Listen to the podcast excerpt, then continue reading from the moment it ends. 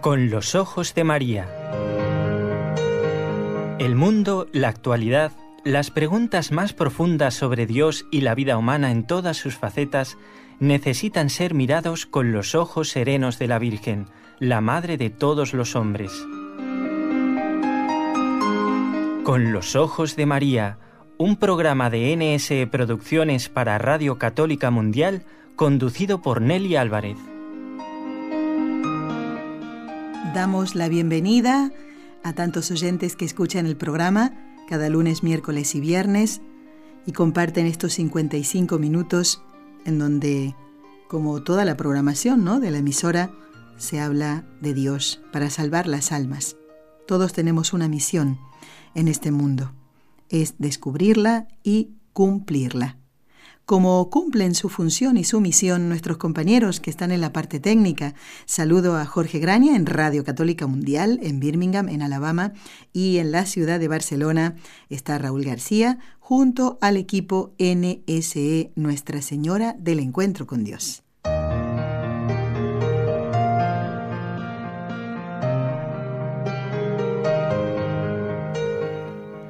San Pedro y San Pablo unidos por un martirio de amor, en la fe comprometidos, llevadnos hasta el Señor. Así comienza el himno de las segundas vísperas de este día tan solemne. Hoy es solemnidad en la iglesia, la de San Pedro y San Pablo, los llamados príncipes de los apóstoles. Esta es una solemnidad muy, muy antigua que celebra justamente, como dice el diurnal, a los dos pilares más destacados de la iglesia de Cristo, ¿eh? Pedro eh, y Pablo. Pedro el sucesor y Pablo el evangelizador.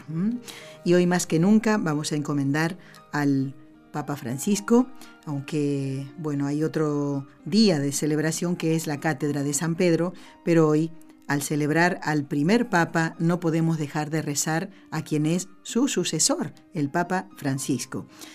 Y mm, vamos a compartir eh, un trabajo eh, que espero que les guste de ya muchos años.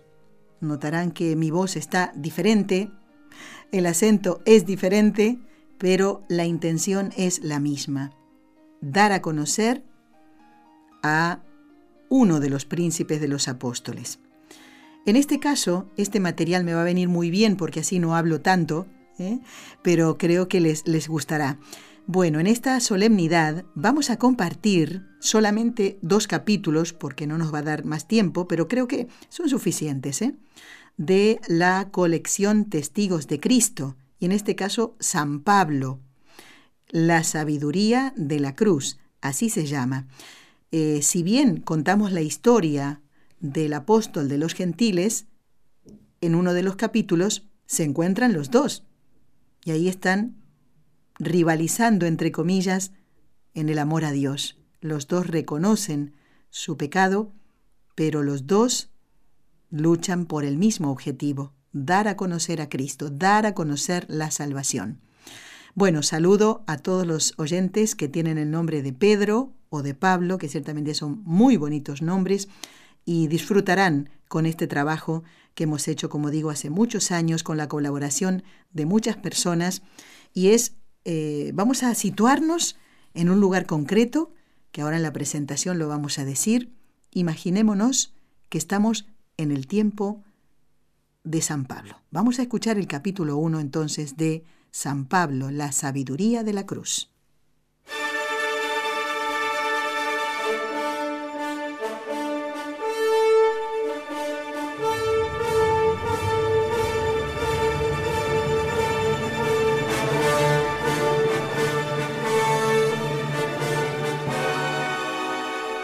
Siendo Tiberio emperador de Roma, apenas tres o cuatro años después de la muerte de Cristo en Jerusalén, ¡Blasfemo! ¡Es reo de muerte! ¡Apedreadle! Dejemos nuestros mantos ahí, donde Saulo está sentado. No os preocupéis, yo vigilaré vuestra ropa. Jesús, recibe mi alma. ¡Duro, sin compasión! Señor, no les tengas en cuenta este pecado.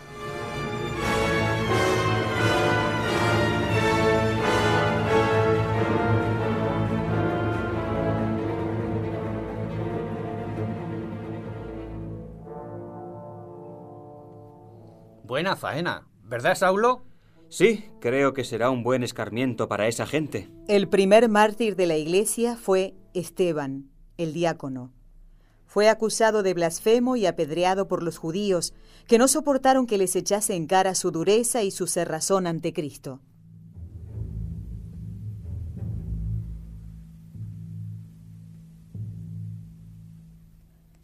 La Iglesia de Cristo ha comenzado a dar sus primeros pasos.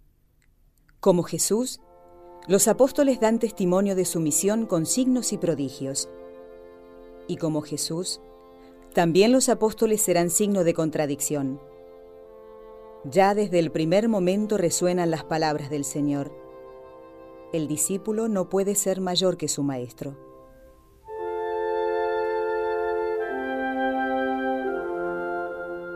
El libro de los Hechos de los Apóstoles narra cómo San Pedro, San Juan y los otros nueve se encontrarán pronto enfrentados a las autoridades judías y cómo en seguimiento de Cristo sus vidas acabarán en persecución y muerte. Los que apedrearon a Esteban habían dejado sus mantos a los pies de un joven llamado Saulo, que no intervino en la acción, pero la aprobó. Sin embargo, Esteban era aquella semilla enterrada en el surco de que habla el Evangelio. Esa semilla estaba destinada a ser el germen del futuro apóstol de los gentiles, San Pablo.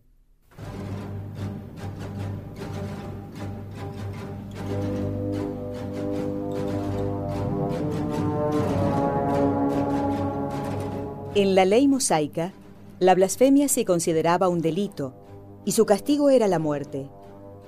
Los escribas y fariseos más conservadores, no contentos con apedrear a Esteban, se propusieron llegar aún más lejos. Aquel día se desencadenó una violenta persecución contra la iglesia de Jerusalén. Saulo participaba en ella, entrando en las casas, llevando por la fuerza a hombres y mujeres y haciéndolos encarcelar. Todos, excepto los apóstoles, se dispersaron por las ciudades de Judea y Samaria y anunciaban allí el Evangelio. ¿Quién era este Saulo? Así se presentará él mismo en su epístola a los filipenses. Israelita de raza, de la tribu de Benjamín, circuncidado el octavo día, hebreo nacido de hebreos y fariseo por lo que se refiere a la ley.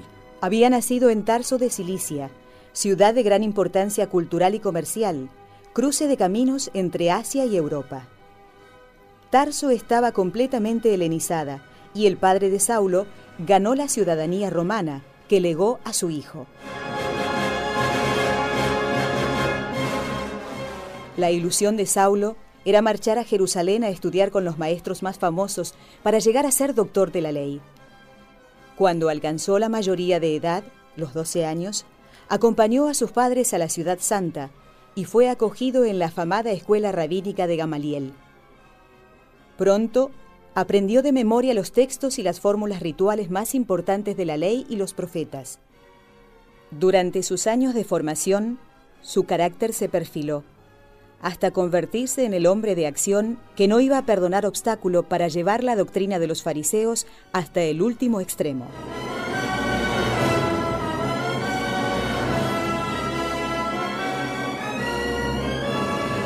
Lleno de odio contra los discípulos del Nazareno, Saulo se presentó un día ante el sumo sacerdote para proponerle un meditado plan. Muchos de esos cristianos se han refugiado en el norte. Vengo a pedirte cartas de recomendación para las sinagogas de Damasco. Iré allá y traeré atados a esos traidores. Me parece una excelente idea. Esa gente necesita mano dura. Confiamos en tu energía, Saulo. Te aseguro que el escarmiento será ejemplar. Con las cartas en su poder, Saulo se puso en camino hacia Damasco. No dejaré libre a uno solo de los seguidores del crucificado.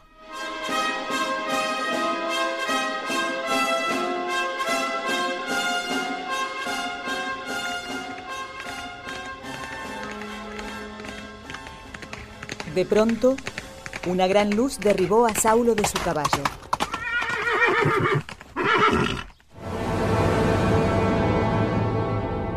¡Ah! ¡Ah! ¡Oh! ¿Qué, ¿Qué ¿Qué es esto? Saulo, Saulo, ¿por qué me persigues? ¿Quién eres, Señor? Yo soy Jesús de Nazaret, a quien tú persigues. Señor, ¿qué quieres que haga? Levántate, entra en Damasco, allí se te dirá lo que has de hacer. Pero no veo nada, me he quedado ciego. Los que acompañaban a Saulo oyeron la voz, pero no vieron nada. Lo condujeron a la ciudad y allí estuvo tres días sin comer ni beber. Solamente oraba.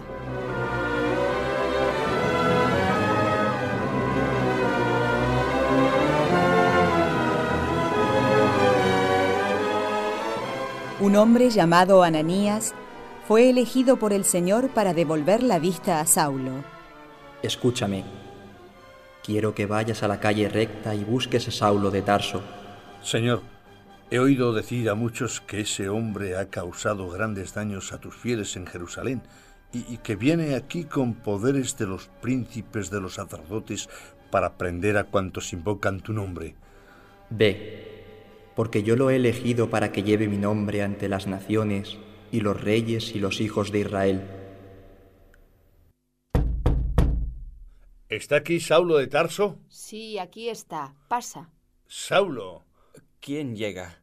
Hermano Saulo, el Señor Jesús que se te apareció en el camino, me ha enviado para que recobres la vista y quedes lleno del Espíritu Santo.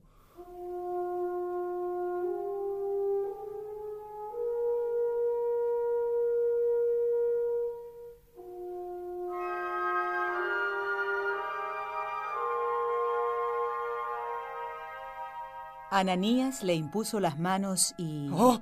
¡Oh! ¡Veo! ¡Veo! Esta es la obra de Dios que quiere mostrarte su amor.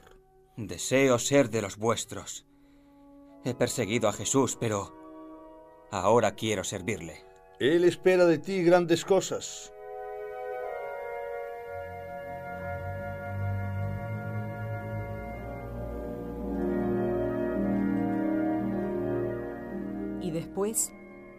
Yo te bautizo en el nombre del Padre y del Hijo y del Espíritu Santo. tras tres días de ayuno y oración, tres días para ordenar su interior, el que había sido cegado por la luz del cielo fue bautizado por Ananías. Ahora veía dos veces. Todavía no sé lo que ha ocurrido en mí. Llegaba a Damasco lleno de odio y ahora me encuentro lleno de amor. Saulo, el nuevo cristiano, fue recibido con gran alegría en la comunidad de Damasco. Aquellos que él deseaba capturar y humillar eran sus amigos, sus hermanos.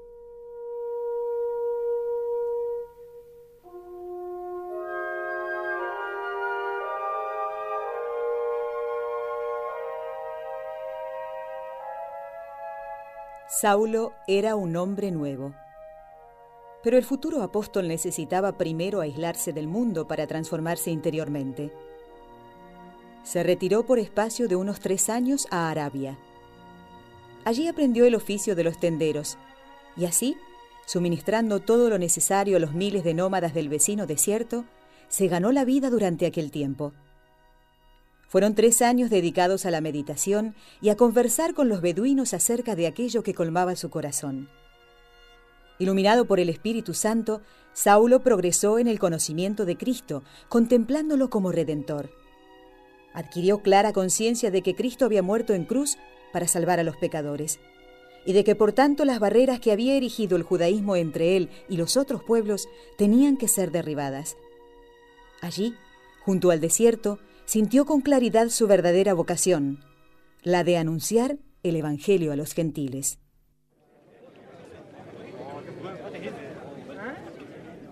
Un día apareció de nuevo en Damasco. El sábado siguiente se presentó en la sinagoga y se puso a predicar. Pero, ¿no es ese el que perseguía en Jerusalén a los discípulos de Cristo? Sí, es él. Y vino aquí con las mismas intenciones. Pero Saulo cobraba cada vez más ánimo y confundía a los judíos de Damasco, demostrando que Jesús es el Hijo de Dios. No puede ser. Esto ya es demasiado. Hemos de matarle. Y tenían vigiladas las puertas de la ciudad de día y de noche. Era preciso huir. Los discípulos descolgaron a Saulo por la muralla, escondido en un cesto.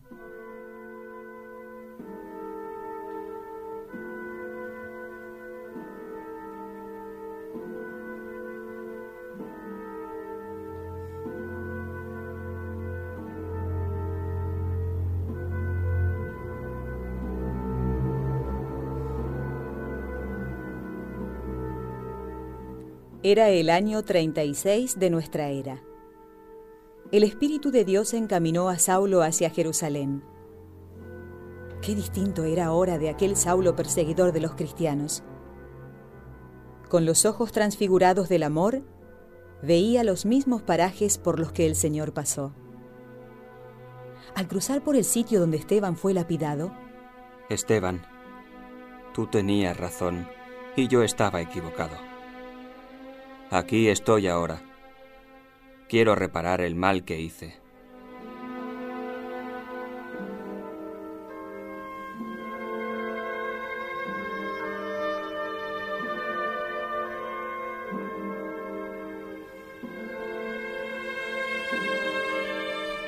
Cuando llegó a Jerusalén, intentó unirse a los discípulos, pero todos desconfiaban de él, porque sabían cómo había sido su vida anterior. Sin embargo, un hombre muy querido y respetado por todos se convirtió en su fiador. Se llamaba José y procedía de Chipre. Había sido condiscípulo de Saulo en la escuela de Gamaliel. Tras la venida del Espíritu Santo en Pentecostés, fue uno de los primeros convertidos y bautizado con el nombre de Bernabé, que significa Hijo de la Consolación. Bernabé dio pronto ejemplo del deshacimiento admirable de los primeros cristianos. El libro de los Hechos de los Apóstoles, en su capítulo cuarto, lo menciona expresamente al decir, vendió un campo que tenía y puso su importe a los pies de los apóstoles. A sus cualidades morales unía una excelente educación, lo que le valió un lugar preeminente en la primitiva iglesia. Las palabras de Bernabé eran siempre tenidas en cuenta. El nombre de Bernabé aparece repetidas veces en los Hechos de los Apóstoles. El mismo San Pablo lo califica en sus epístolas con el honroso título de apóstol. Entre Pablo y Bernabé existirá una de las amistades más hermosas del Nuevo Testamento.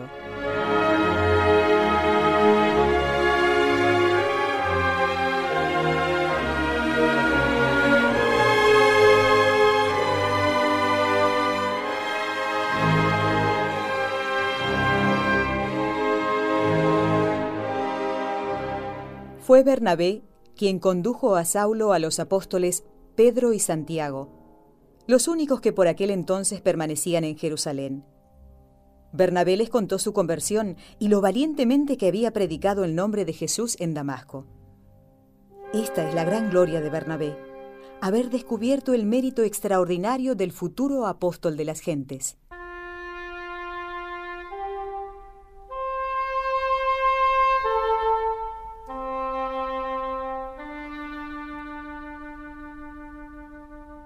En Jerusalén, la persecución había cesado por un tiempo. Saulo, que desde su conversión también era llamado Pablo, anhelaba conocer la tradición viva de la primitiva iglesia al lado del que era su cabeza, Pedro.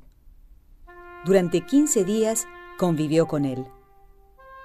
La Sagrada Escritura siempre es parca en detalles que a nosotros nos gustaría seguramente analizar, como por ejemplo ¿Cómo serían las conversaciones que tuvieran Pedro y Pablo durante aquellos 15 días? Pedro era un sencillo pescador, un hombre sin letras. Pablo era culto y educado, y sin embargo, podemos creer que no dejaría de hacer preguntas a Pedro sobre aquellos tres maravillosos años pasados con el Maestro para saber hasta los últimos pormenores. Podemos imaginarnos a estos dos grandes apóstoles compitiendo santamente por humillarse más y más ante los ojos del otro, con frases como estas. Pedro, lo que más me sorprende es que el maestro haya querido amarme y perdonarme a mí, su perseguidor, que haya querido revelárseme a mí, que hice sufrir cruelmente a sus fieles. Ay, hermano Saulo, tú no conoces mi historia. Yo fui mucho peor que tú. No, no digas eso. Tú jamás hiciste daño a nadie. Pero tú al menos no fuiste cobarde. Yo, en cambio, negué al maestro. Y él me había elegido para ser su amigo íntimo. Me había preferido a los demás en toda ocasión. Yo contemplé sus milagros, comí, bebí, caminé con él. Y yo, el gran Simón Pedro, que me creía alguien, la noche de su pasión, juré que no lo conocía y lo dejé solo. ¿Cómo pude hacer eso? Pero... ¿Cómo pero pude? Yo le caer? perseguí, perseguí a sus fieles.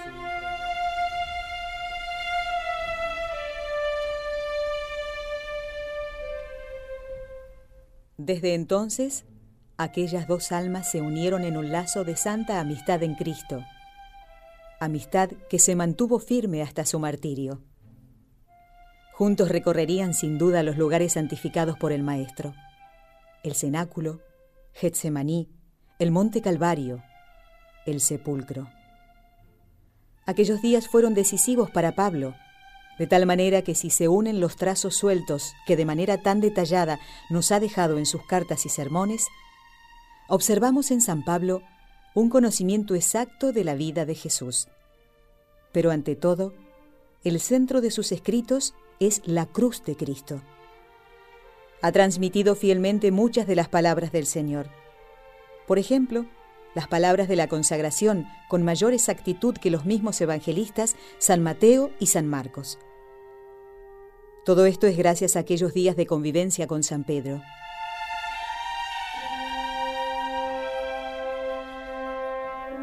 Pero Pablo, cuya naturaleza era la de un luchador, no ocupó todo su tiempo de estancia en Jerusalén en conversar con Pedro. Dar testimonio de Cristo apremiaba a Pablo. Por tanto, se dirigió a la sinagoga llamada de los libertos, y allí se puso a predicar con tanto ardor que el choque con los fariseos fue inevitable.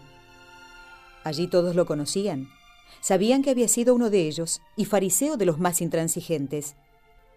Ahora, en cambio, los increpaba, igual que en otro tiempo hiciera Esteban. Eran tiempos en que las discusiones religiosas se solucionaban con el puñal y el cuchillo. Por tanto, su permanencia en Jerusalén resultaba un peligro para él y para los demás cristianos. Se creyó prudente llevarlo a Cesarea, que quedaba fuera de la jurisdicción de los judíos. De allí pasó a su patria, Tarso.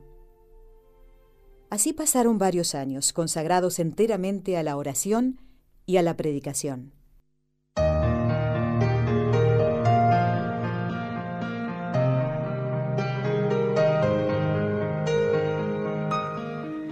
Y en este día de la solemnidad de San Pedro y San Pablo estamos compartiendo este precioso recuerdo de un trabajo que ya hicimos hace mucho tiempo con muchos colaboradores, como les decíamos, y creo que era el día más adecuado para compartirlo, ¿no? De la colección Testigos de Cristo, San Pablo, la sabiduría de la cruz.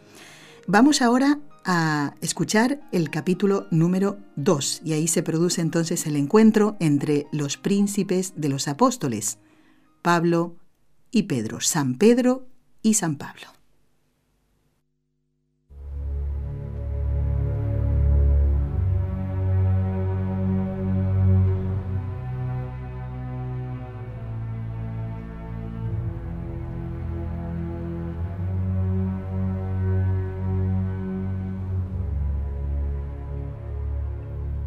Los hermanos que se dispersaron durante la persecución en la que murió Esteban se habían establecido en varias regiones del Asia Menor, como Fenicia, Chipre o Antioquía, y allí predicaban el Evangelio de Jesús a los judíos. Pero algunos de ellos, en Antioquía, se dirigieron también a los griegos, y muchos se convirtieron. Ante la resonancia de este hecho, Bernabé fue enviado por los apóstoles para ponerse al frente de la iglesia de Antioquía, Maravillado, Bernabé pudo comprobar de qué manera obraba la gracia de Dios en los gentiles. Se alegró mucho de verlos tan fervorosos y les exhortaba a permanecer fieles a Cristo. Día a día crecía el número de los creyentes. También Pedro había sido iluminado por Dios con una visión, al mismo tiempo que un centurión romano llamado Cornelio se convertía y bautizaba. El Espíritu Santo se manifestaba claramente. El Evangelio tenía que ser predicado a todos los hombres, no solamente a los judíos.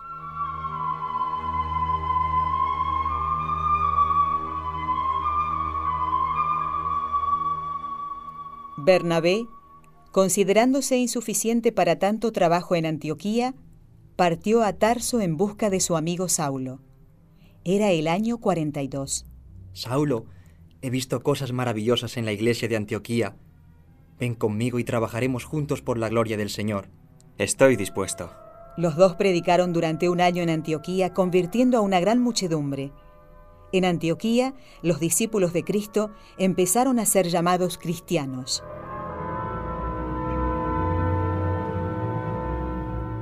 Por aquel tiempo, Herodes Agripa I decidió promover una nueva persecución contra los cristianos de Jerusalén.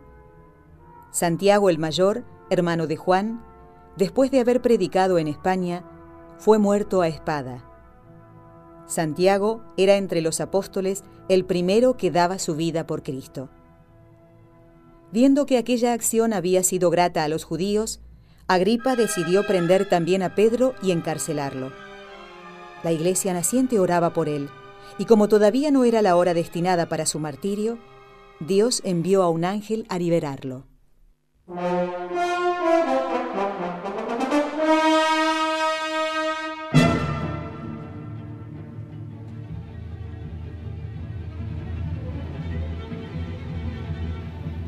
iglesia de Cristo continuaba creciendo, sobre todo en la ciudad de Antioquía, donde la vida cristiana era muy floreciente. Todos se dedicaban con fervor a la oración y al ayuno para alcanzar la luz del Espíritu Santo, tan necesaria para la tarea encomendada, la extensión de la fe. Con justa razón el libro de los Hechos de los Apóstoles, escrito por San Lucas, se ha llamado también el Evangelio del Espíritu Santo, porque en él se aprecia sin ninguna duda que los primeros pasos de la Iglesia fueron dados bajo el soplo del Espíritu Santo.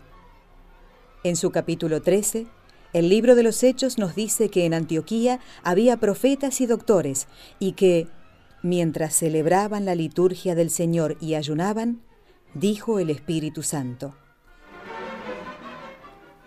Apartadme a Bernabé y a Saulo para la obra a la que los he elegido.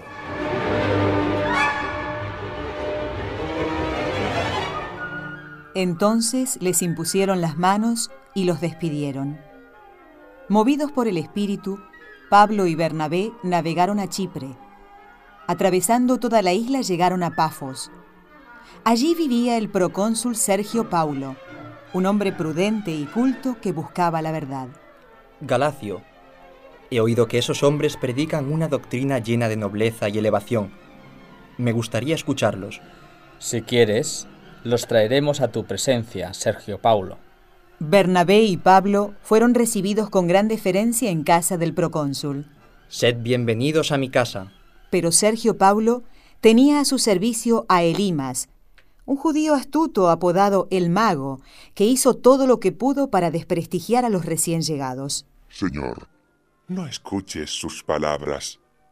Predican una doctrina que nadie acepta en Israel presentan como hijo de Dios a un ajusticiado.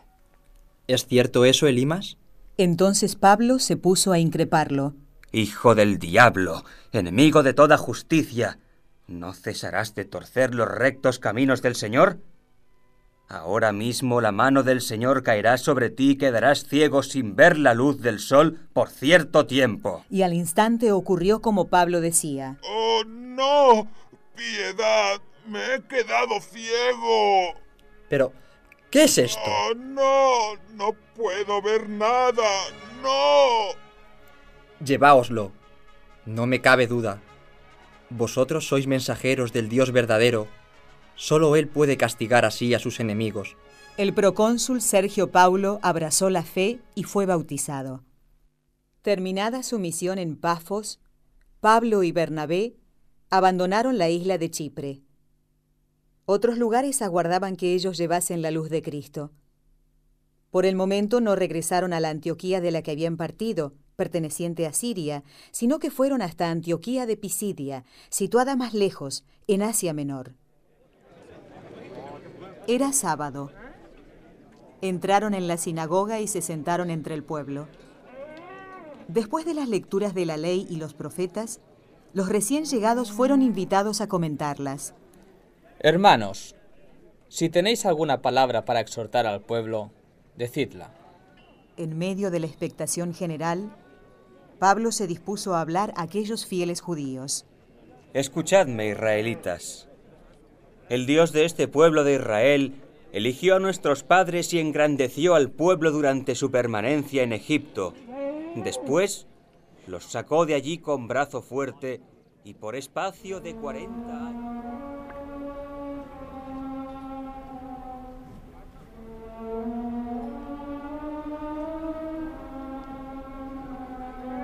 Durante largo rato, Pablo hizo una síntesis de la historia de Israel, hasta llegar en su relato al nacimiento de Jesús del linaje de David, explicándoles que él era el Mesías prometido y cómo fue entregado a la muerte por los príncipes de Jerusalén. David murió y fue a reunirse con sus padres y vio la corrupción. Pero aquel a quien Dios resucitó no vio la corrupción. Por medio de éste se os anuncia la remisión de los pecados.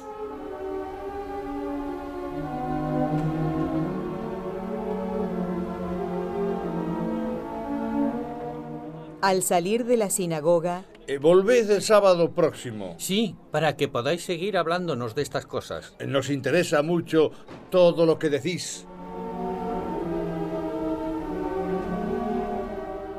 el sábado siguiente, se concentró una gran multitud en la sinagoga, atraída por la predicación de Bernabé y Pablo.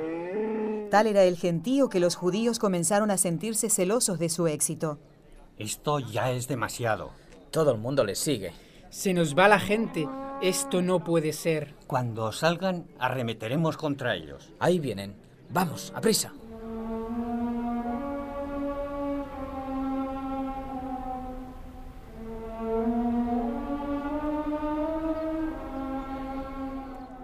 Vosotros, no hagáis caso a estos hombres. Farsantes, sois unos farsantes. ¿Cómo os atrevéis a hablar así? Embusteros.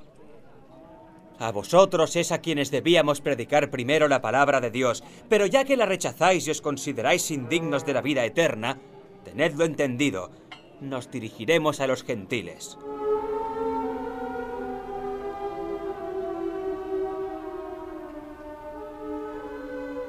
Al oír esto, los gentiles se alegraban y daban gloria a Dios. La palabra del Señor se divulgaba por toda la región.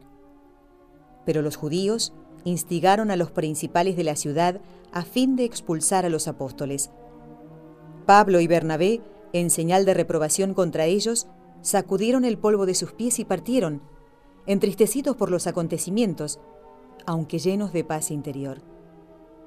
No todos los que quedaban eran ingratos, porque había quedado constituido el núcleo de los que habían creído en la buena nueva, que se conservaron fieles y alegres en el Señor.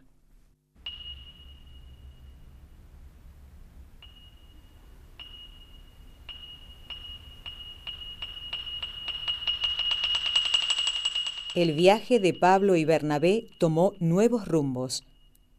Desde Antioquía de Pisidia partieron a otras regiones del Asia Menor, Iconio, Listra y Derbe. Las escenas se repitieron de forma semejante en todos los lugares. Los gentiles eran dóciles, buscaban a Dios y creían. Pero los judíos, orgullosos y obcecados, no solo no aceptaban la palabra de Dios, sino que además exaltaban los ánimos de los más inseguros, llegando a sembrar la discordia entre unos y otros. Esta es quizá la mayor garantía de la veracidad de nuestra fe. Cristo y su doctrina, su cruz y también sus discípulos han sido, son y serán siempre signo de contradicción. Pero Jesús había dicho ante los que se admiraban de sus milagros, los que crean verán estos prodigios y aún mayores. En Listra oyó la predicación un hombre paralítico de nacimiento. Pablo lo miró fijamente y viendo que tenía fe para ser salvo, le dijo en alta voz, Levántate, ponte en pie. De un salto aquel hombre se sostuvo sobre sus pies y echó a andar. ¿Qué prodigio es este? El muchacho no puede caminar. ¿Lo conozco desde que nació? Pues ahora camina. Mira, mira cómo corre y salta. A mí me sería imposible alcanzarlo. Estos forasteros son dioses, en forma humana. Sí, Júpiter y Mercurio, que han bajado hasta nosotros. Solo los dioses pueden hacer estas cosas. Vamos a ofrecerles un sacrificio. Eso, vamos, Sí, vamos, sí, vamos, vamos, vamos, vamos. vamos. ¿Pero qué estáis haciendo? Nosotros somos hombres como vosotros, y os predicamos para que conozcáis al Dios verdadero, el único que merece ser adorado. Quitad de ahí estas cosas. Solo hay un Dios y no le agradan las idolatrías. Aquellos hombres quedaron decepcionados ante la reacción de Pablo y Bernabé. Aprovechando esto, unos agitadores judíos provenientes de otras ciudades consiguieron volver a la gente contra ellos. Pablo fue apedreado y creyéndolo muerto, lo arrastraron fuera de la ciudad. Algunos de sus discípulos le reanimaron y curaron sus heridas. Pablo y Bernabé abandonaron al día siguiente la ciudad. Como siempre, su destino era errante. Aunque fue rechazada furiosamente por algunos, la semilla de la palabra de Dios quedaba sembrada. Todo sirve a la providencia para sus designios de salvación. Terminada su misión en Derbe, Pablo y Bernabé iniciaron su viaje de retorno. En cada ciudad evangelizada habían ganado para Cristo bastantes discípulos. Volvieron pues a Antioquía de Pisidia, recorriendo el mismo itinerario en dirección contraria. En cada una de las comunidades ordenaron presbíteros y exhortaban a todos los hermanos a permanecer fieles a Dios, diciendo, Tened presente que en el reino de Dios hemos de entrar a través de muchas tribulaciones. Después, por mar, regresaron a Antioquía de Siria, la iglesia desde la cual habían sido enviados a la predicación. Pero sucedió que algunos convertidos de entre los judíos pretendían imponer a todos los cristianos la práctica de la circuncisión, tal como se observaba en la ley de Moisés. Se originó una tremenda polémica y tan grande fue la conmoción que Pablo y Bernabé decidieron trasladarse hasta Jerusalén para tratar aquel asunto con los apóstoles. Era el año 50 cuando tuvo lugar esta importante reunión. El concilio de Jerusalén, presidido por San Pedro, fue el primer concilio ecuménico de la historia. Hermanos, vosotros sabéis que hace tiempo determinó Dios que por mi boca también los gentiles oyesen el Evangelio y creyesen. El Espíritu Santo ha venido para todos, no haciendo distinción alguna entre ellos y nosotros. ¿Por qué hemos de someterles al yugo de las antiguas prescripciones? El resultado de las deliberaciones se concretó en un decreto que rompía definitivamente los vínculos del cristianismo con el hebraísmo.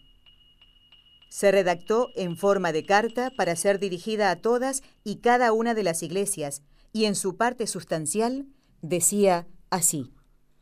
Habiendo oído que algunos, salidos de nuestro lado sin nuestro mandato, os han inquietado turbando vuestras almas, el Espíritu Santo y nosotros hemos decidido no imponeros ninguna carga fuera de las necesarias, que os abstengáis de las carnes inmoladas a los ídolos y de todas las acciones impuras. Con el decreto dado por los apóstoles en el concilio de Jerusalén, la paz volvió a la iglesia. El Evangelio es libre frente a la ley.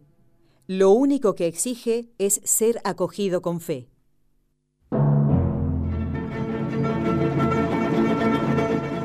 A partir de este momento se va a iniciar el segundo viaje de San Pablo. Su ansia misionera no le permitía estar quieto por mucho tiempo. Este es uno de los periodos más interesantes de su vida apostólica, en el que nacen las comunidades cristianas más importantes. En él, Pablo, además de anunciar el Evangelio, siente la necesidad de mantenerse en contacto con sus primeras iglesias para confirmar las comunidades que había creado. Por eso, Es en su segundo viaje cuando comenzará a escribir cartas a las distintas comunidades, las célebres epístolas paulinas. Al inicio de este viaje, Bernabé y Pablo se separaron. Bernabé se dirigió con Juan, apodado Marcos, hacia Chipre, mientras que Pablo, en compañía de Silas, se dirigió a visitar las iglesias del Asia Menor. En Listra había un discípulo llamado Timoteo, que gozaba de muy buena reputación entre los hermanos de aquella región. Pablo se lo llevó con él. Ante el creciente fervor de aquellas iglesias, Pablo quería continuar predicando en Asia Menor. Pero los planes de Dios eran otros. Una noche, Pablo tuvo un sueño. Ven a Macedonia, ayúdanos. De inmediato partieron hacia la región habitada por los griegos. La palabra de Dios iba a ser predicada en Europa. Pasamos a Grecia, otro mundo. Todo un mundo que espera que le llevemos la palabra de Dios.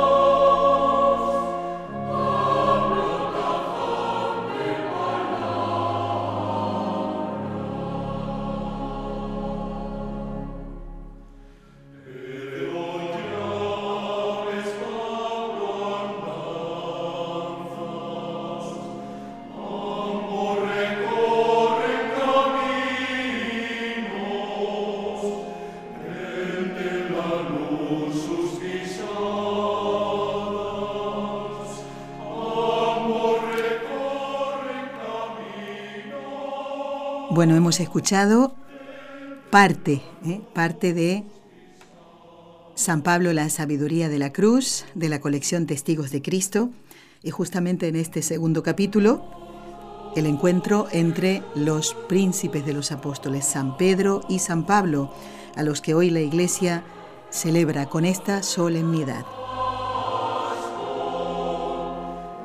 Vamos a compartir la lectura de algunos correos electrónicos hasta que llegue la hora de la oración. ¿eh?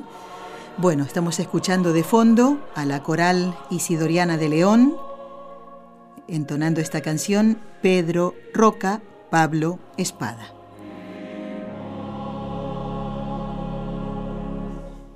Bueno, saludo con mucho cariño a Tere de Dallas, que dice Gracias por la sorpresa se refiere a la que tuvimos el día 8 de junio, Día del Sagrado Corazón, con la visita y la vuelta, el retorno al programa de don Enrique Calicó. Dice, gracias por la sorpresa, dice Tere. Le extrañaba, extrañaba mucho su alegría. Dios lo bendiga a él y a su familia y a todo el equipo y a los colaboradores. Y también ponía intenciones para la misa del último día del mes. Dios los bendiga, Nelly, y a todos los peregrinos que la acompañan a Fátima. Eh, muchos de ellos, te cuento, Tere, ya se apuntan o se han apuntado a la que vamos a hacer en agosto, a Lourdes. Y entre esos peregrinos está don Enrique Caleco y su esposa, aunque no hayan con nosotros a Fátima. Ya están apuntados. ¿eh? Guadalupe nos dice desde Birmingham que escuchó también ese programa con Enrique Calicó el día 8. Le pido, Nelly, por favor, si me manda la oración para hacerla en casa. Mm, a ver, Guadalupe, como ya han pasado muchos días, ya han pasado muchas cosas, no recuerdo a qué oración, no sé a qué oración te refieres. Fue algo que dijimos en el programa. Tienes que darme más datos para que yo se lo pueda solicitar a don Enrique Calicó, ¿de acuerdo? ¿Mm? Bueno, dice, recuérdeme cuándo se consagran los dos corazones de Jesús y María en casa. A ver, aquí creo que eh, Guadalupe te refieres a, eh, bueno, la consagración, uno hace eh, la consagración de uno mismo al Sagrado Corazón de Jesús y al Inmaculado Corazón de María. Eh, pero a lo mejor te refieres a la entronización del Sagrado Corazón. Ya está a punto de terminar este mes. No dejen de entronizar la imagen del corazón de Jesús en casa. Y eso, bueno, pedirle a algún sacerdote conocido que vaya a casa, que lo haga, ¿eh? y ustedes pueden ser, eh, la imagen puede ser de bulto, de madera o de otro material, o también un cuadrito del Sagrado Corazón de Jesús. Así que supongo que te refieres a eso. Pero mm, nosotros entronizamos el corazón de Jesús en casa y nos consagramos como personas y como familia al corazón de Jesús y al Inmaculado Corazón de María.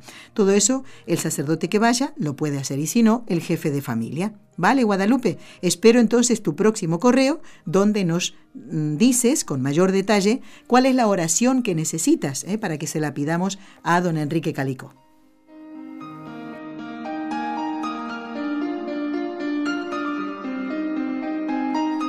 Nos escribe eh, don Luis Fernando Sayas y Arancibia, que él es el responsable, es el director de la revista El Pan de los Pobres, y dice, estimada Nelly, quiero agradeceros a ti y a todo el equipo y a la cadena mundial, a Radio Católica también, a NSE, el detalle de contar con el pan de los pobres para los programas sobre San Antonio de Padua, que nos han permitido difundir por todo el mundo, no hay duda, don Luis Fernando, ¿eh? su devoción y dar a conocer la labor de apostolado y caridad que realizamos desde el pan de los pobres. Estamos a vuestra disposición para cuando queráis contar con nosotros. Eh, bueno, ya le he contestado a don Luis Fernando, ¿eh? estamos, mm, por supuesto, en contacto para que pueda estar nuevamente en el programa él o Begoña, que es la encargada de comunicación. Bueno, vamos a rezar las tres Ave Marías con el poquito de voz que me queda. Ay, tienen que seguir rezando por mí si me vieran como estoy, en el estudio de radio, sin aire acondicionado y con mucho calor y con un pañuelo en la garganta. Que sepan que me estoy cuidando mucho para poder recuperar la voz si es voluntad de Dios, ¿eh? Así es. Bueno, vamos entonces a encomendar hoy con mucho cariño a todos los oyentes que se llaman Pedro, o Pablo. Qué bonito que vuestros padres os hayan puesto alguno de los nombres de los apóstoles. Y yo quiero, como cada año, saludar a un querido amigo que está en Argentina, que está muy enfermito, está casi ciego, y fíjense, ¿no? Las cosas de la vida. Eh, es uno de los mejores locutores que yo he conocido en mi carrera como locutora. ¿eh? Uno de los mejores y además una mejor persona. Así que saludo a Alberto, Pedro, Pedro Bravo, ¿eh? en, en la ciudad de Rosario, en Argentina. Y vamos a encomendar, como hacemos siempre, a todos los sacerdotes que colaboran con nosotros. Y vamos a pedirle a María que por el poder que le concedió el Padre, la sabiduría que le concedió el Hijo y el amor que le concedió el Espíritu Santo, libre a todos los sacerdotes de caer en pecado.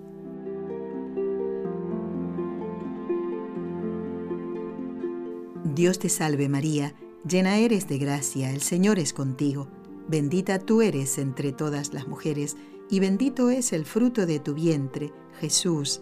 Santa María, Madre de Dios, ruega por nosotros pecadores, ahora y en la hora de nuestra muerte. Amén.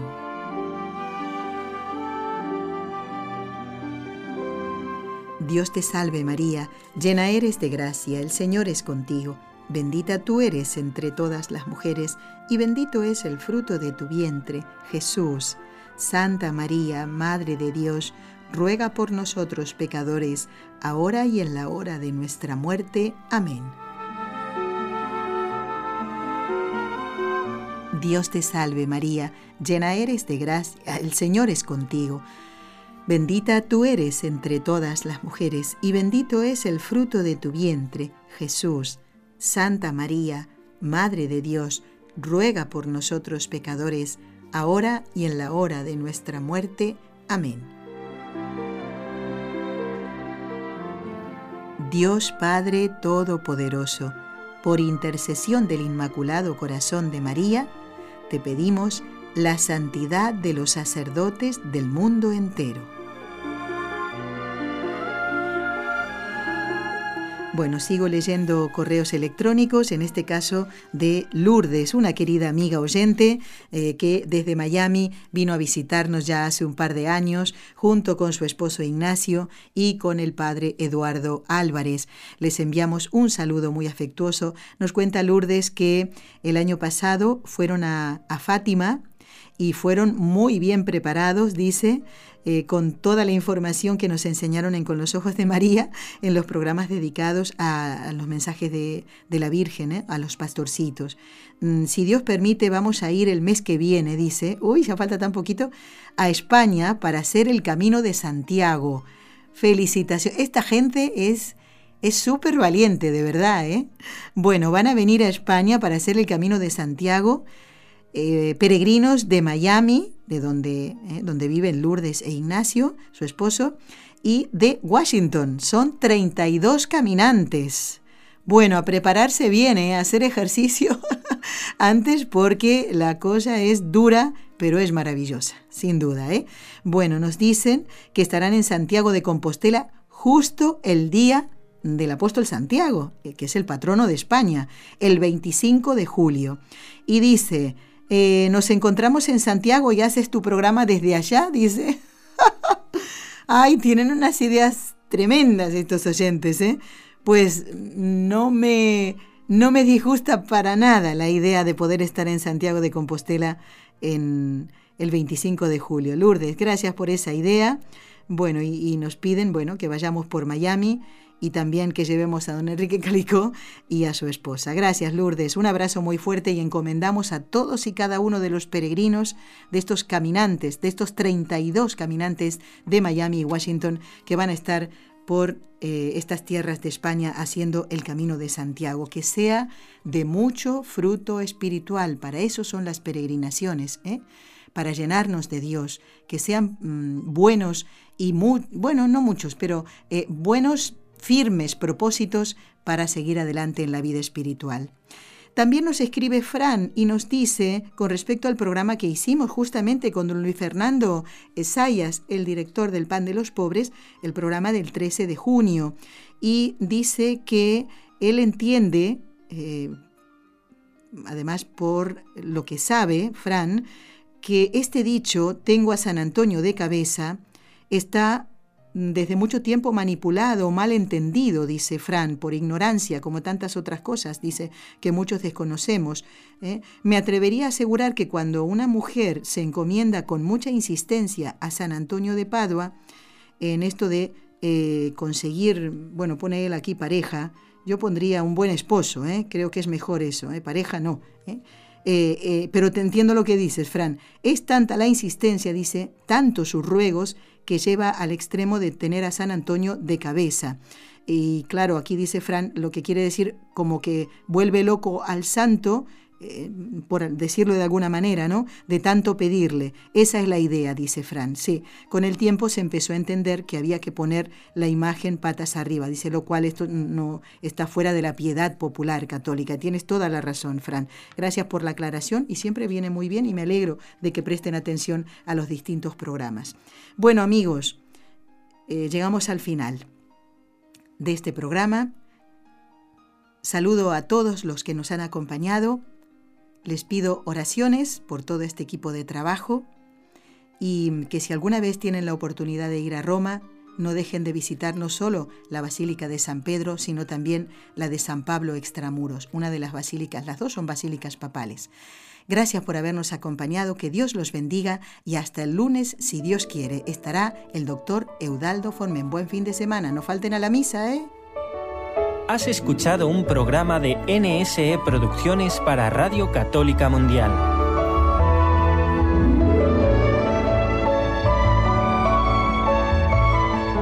¿Quieres conocernos?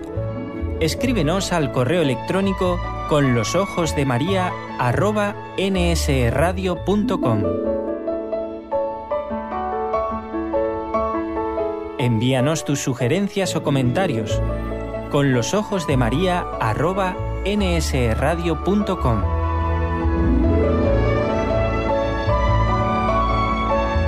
Te esperamos.